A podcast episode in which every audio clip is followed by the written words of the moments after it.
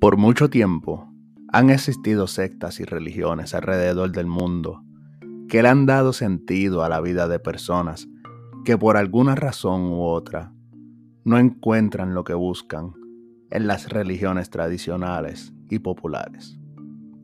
Pero ¿qué sucede cuando esta nueva religión o secta encamina a las personas por un sendero que se vuelve turbio? Estos son algunos casos oscuros de la cienciología.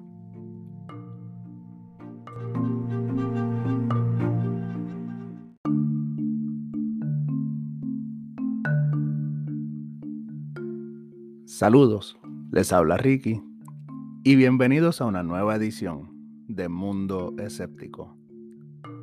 Quiero empezar este episodio dejando claro que en este podcast no me dedicaré a hablar mal de ninguna religión mis intenciones no son denigrar ninguna ideología ni creencia, puesto que la idea es la de documentar hechos perturbadores que lleven a la audiencia a cuestionar la credibilidad de las cosas y despertar ese lado escéptico que todos llevamos dentro, ya que esta es la única forma que tenemos para buscar y descubrir la verdad que nos ocultan.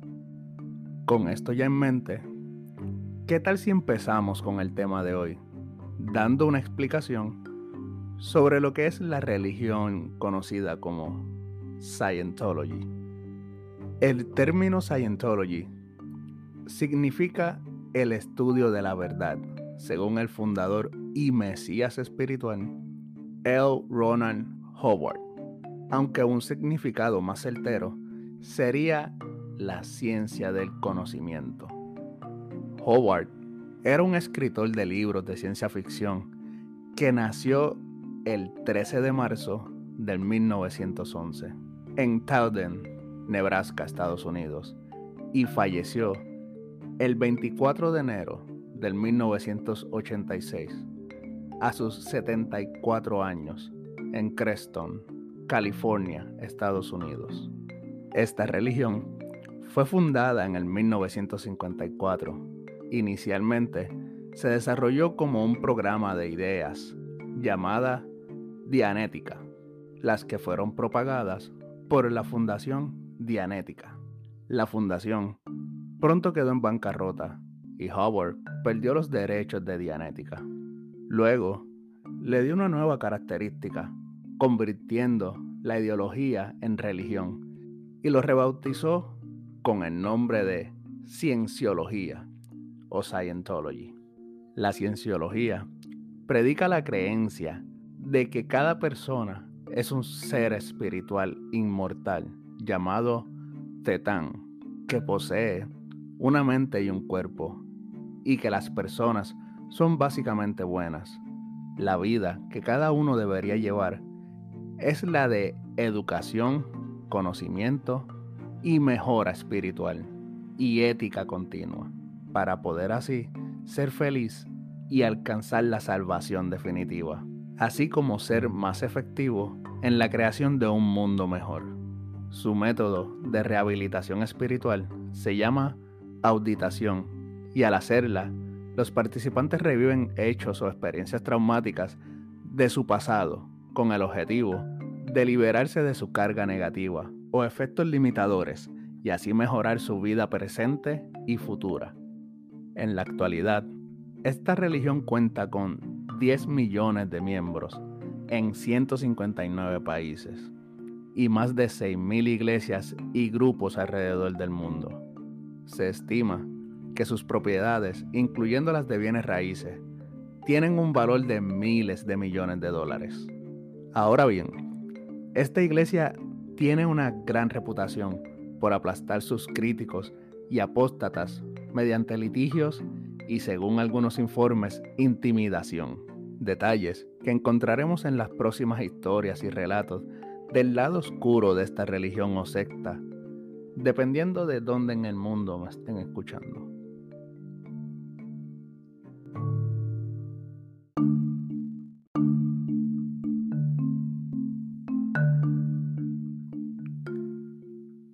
El primer caso es sobre el miembro de esta religión, Danny Masterson, joven actor que ha participado en series de televisión, como en la famosa serie That 70 Show.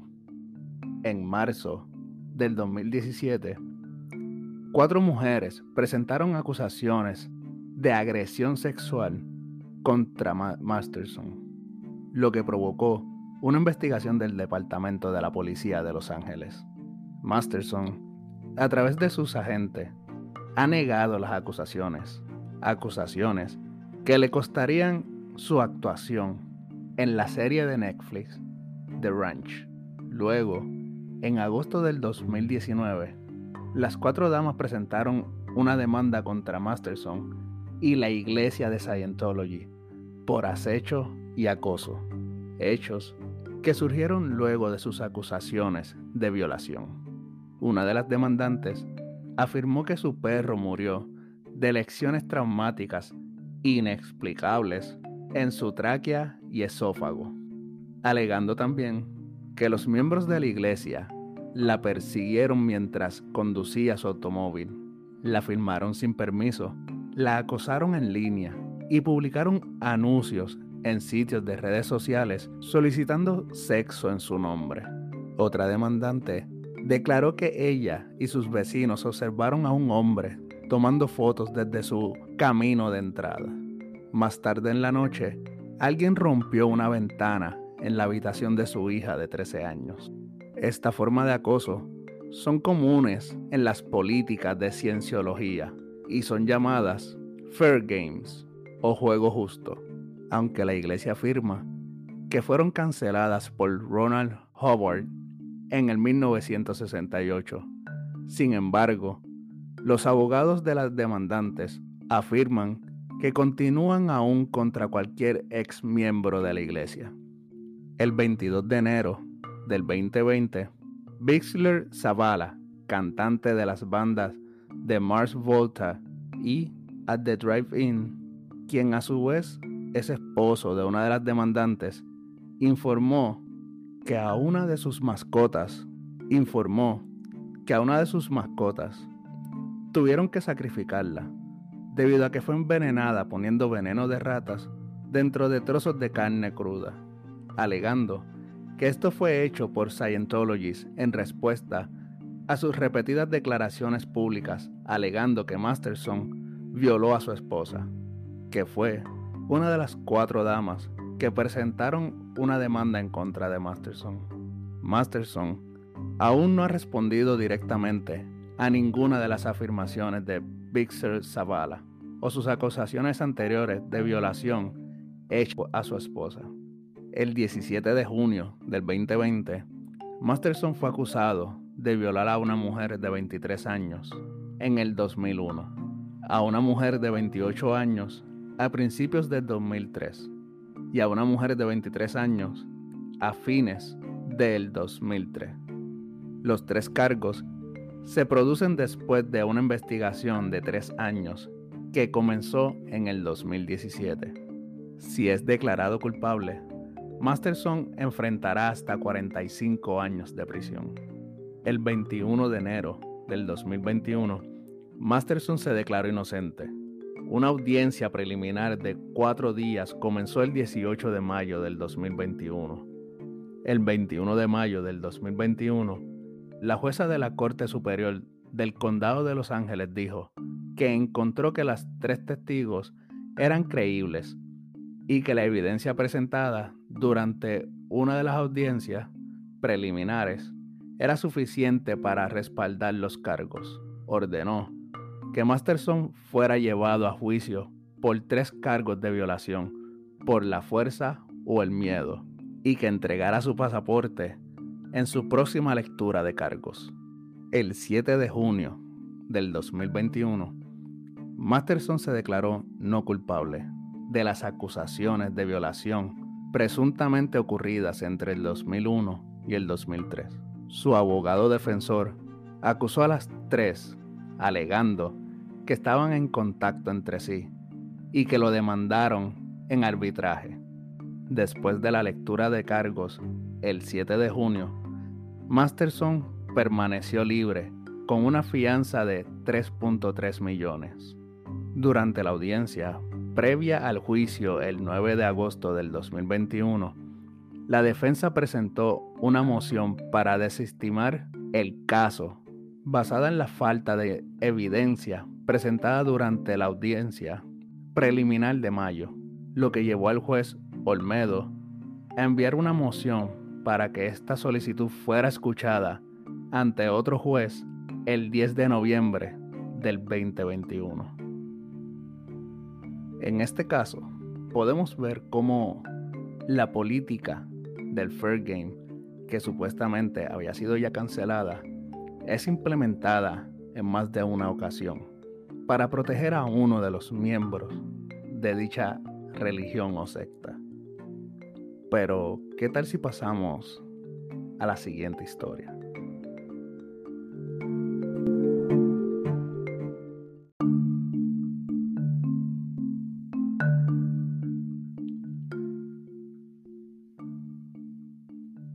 La segunda historia es la experiencia vivida por la actriz y activista estadounidense Leah Rimini.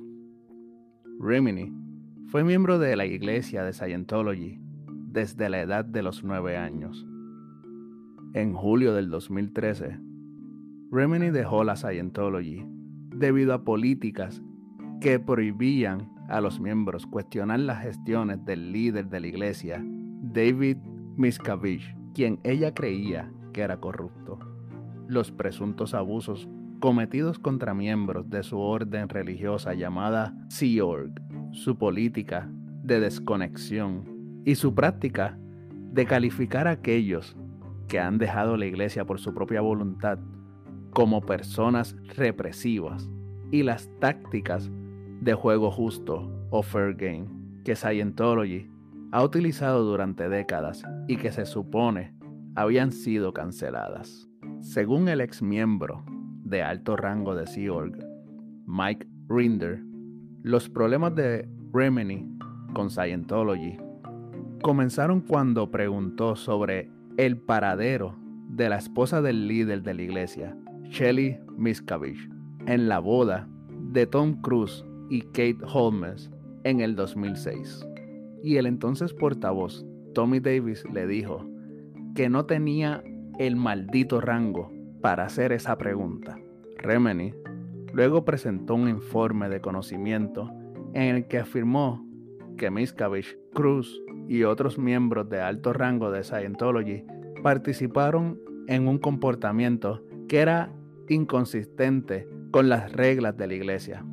Posteriormente, fue sometida a años de interrogatorios y modificación del pensamiento, que la llevaron a ser sometida a una bola negra dentro de Scientology. Otros feligreses, con los que Remini había sido amiga durante décadas, escribieron informes internos sobre ella, lo que resultó en una investigación de la iglesia sobre su familia.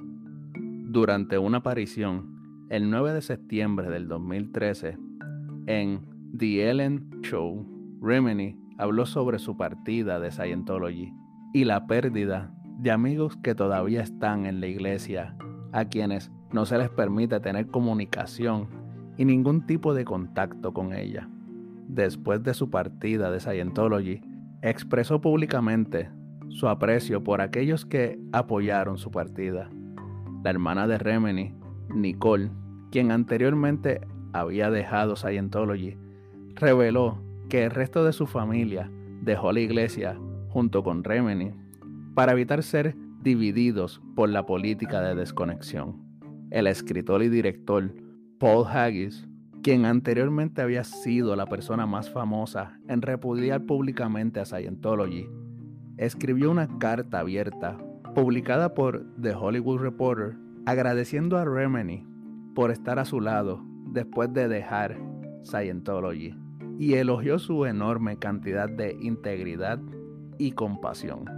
En agosto del 2013, se reveló que Remini había presentado un informe de personas desaparecidas ante el Departamento de la Policía de Los Ángeles con respecto a Shelly Miscavige, la esposa del líder de Scientology, David Miscavige, quien no ha sido vista en público desde el 2007, después que se presentó el informe, la policía de Los Ángeles investigó el asunto, se reunió y habló con Shelley antes de cerrar la investigación y declaró que el informe de Remini era infundado. Scientology dijo en un comunicado que todo el asunto fue simplemente acoso y un truco publicitario para Remini.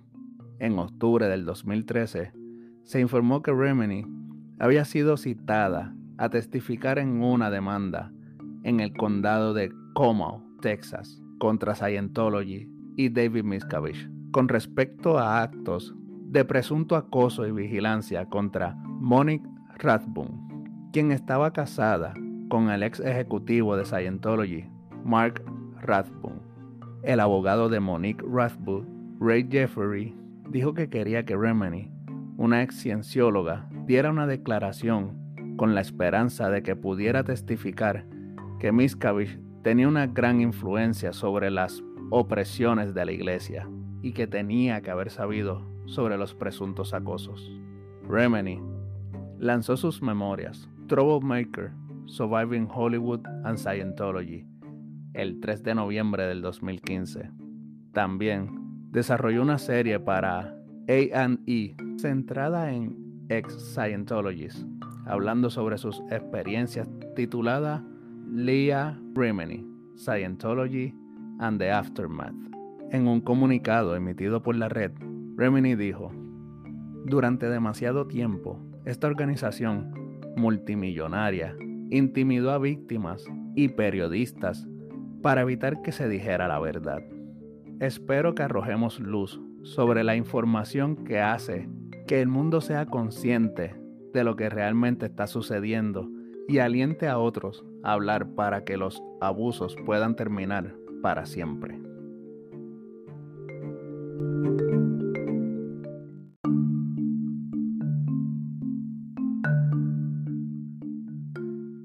La tercera historia es la de Kenneth Weiner Thompson, de 35 años de edad.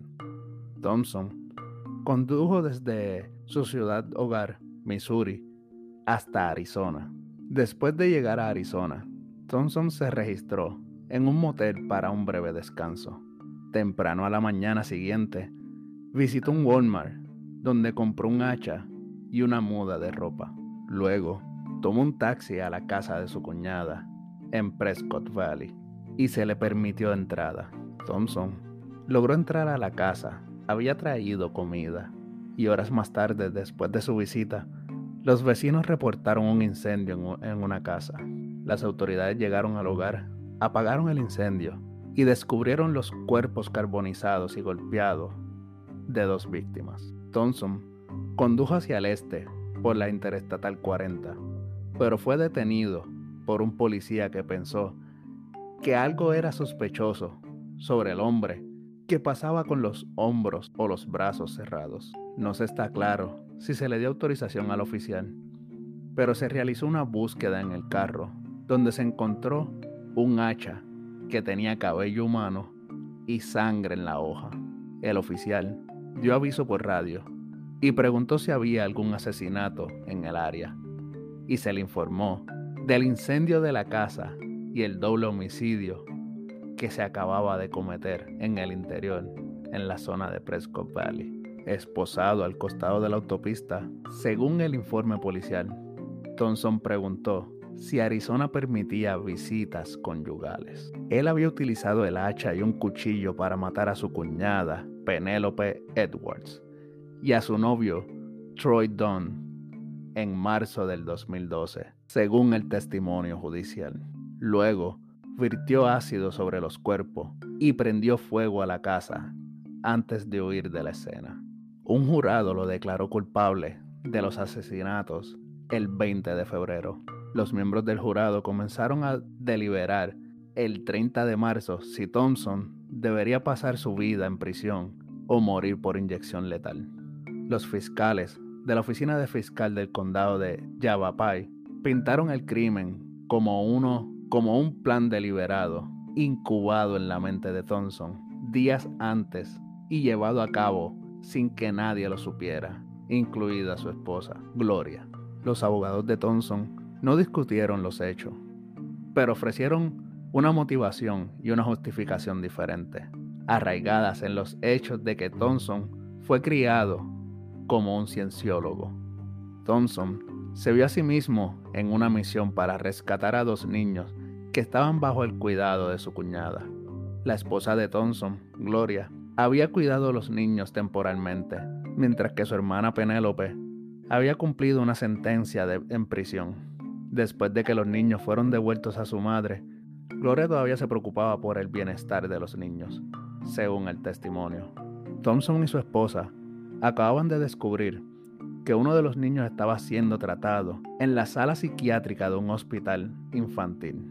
Y para Thompson, quien fue criado como cienzólogo, eso era similar a matar al niño espiritualmente. Los cienciólogos piensan que la psicología es malvada y es una estafa, dijo el abogado defensor Robert Goodaker al jurado en sus declaraciones iniciales. El viaje no fue evidencia de premeditación, pero mostró cuán en serio Thompson tomó su creencia religiosa de que el niño que recibía tratamiento mental estaba en peligro espiritual y necesitaba ser rescatado, dijo su abogado. Iba a tratar de comprar la felicidad para estos dos niños, dijo Thompson, según una historia en el Prescott Daily. También le dijo al jurado que la conversación sobre los niños se volvió violenta. No puedo decir que lamento que estén muertos, dijo Thompson a los miembros del jurado, según el Daily. Penélope Edwards lastimaba a sus hijos todo el tiempo. Troy lastimó a los niños. No era un buen tipo. Sus abogados argumentaron que Thompson mató a la pareja en el calor del momento. Pidieron a los miembros del jurado que devolvieran un veredicto de homicidio involuntario. El jurado deliberó en dos horas antes de devolverle el veredicto de que Thompson era culpable de asesinato en primer grado. Ese mismo jurado comenzó a decidir si el criminal merecía la pena de muerte. El jurado anunció su veredicto de muerte poco después del mediodía. Días después, Thompson fue encontrado muerto en su unidad de vivienda asignada, donde se llevaron a cabo las medidas para salvarle la vida. Y este caso, no puedo quedarme callado porque me pongo a pensar, después de todo lo estudiado y lo que sabemos de esta religión o secta, que tiene un gran alcance en cuanto a su poder y las personas que maneja. La iglesia no estuvo contenta con la idea de que se le echara la culpa de las decisiones tomadas por Thompson, lo cual por alguna razón me lleva al pensamiento de que quizás la muerte de Thompson pudo haber sido ordenada en vez de simplemente la ley de la cárcel.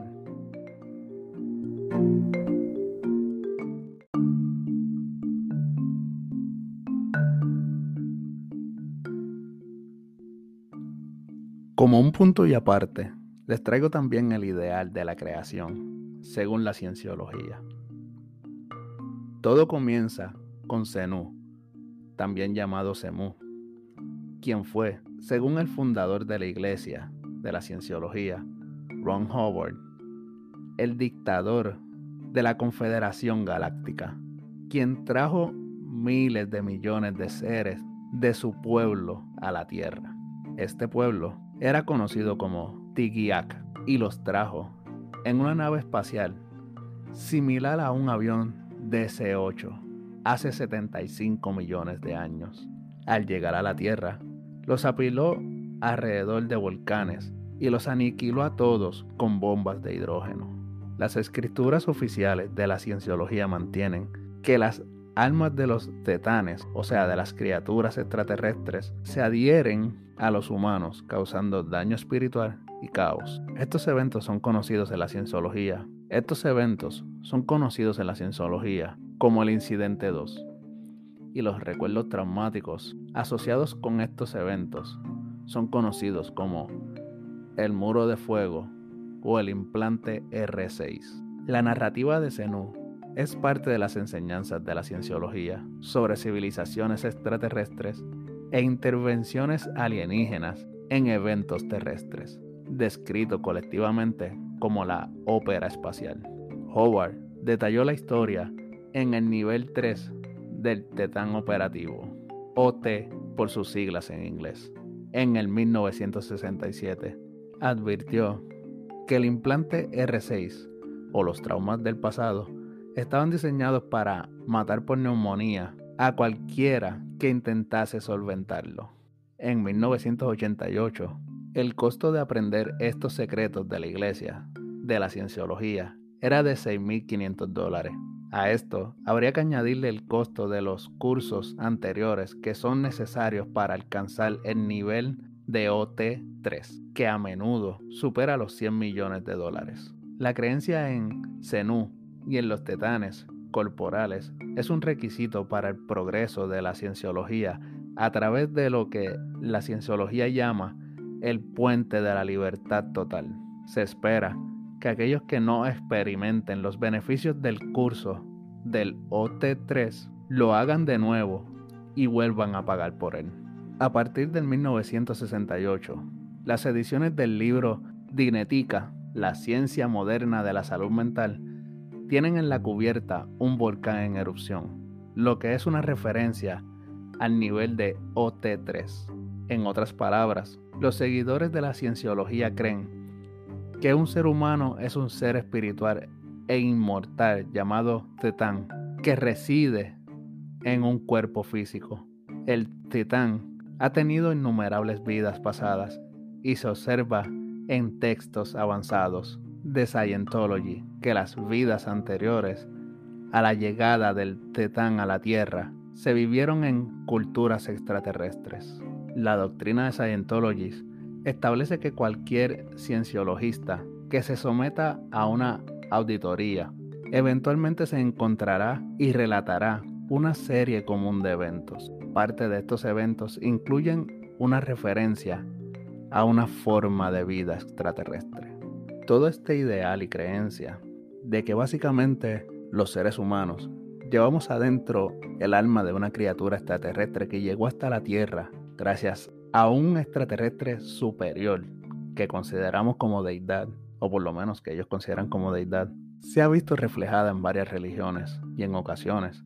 Es como si ellos fueran otra especie de seres humanos y que desean investigar cuál es la diferencia entre ellos y nosotros y cómo nos pueden ayudar a alcanzar una etapa evolutiva superior.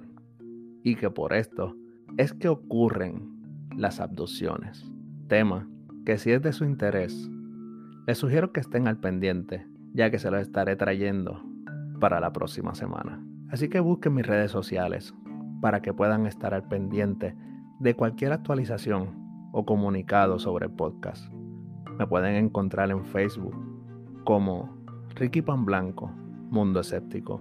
Y aprovechen para hacerse parte del grupo Escépticos, donde podrán compartir memes y todo lo que gusten siguiendo la temática del grupo.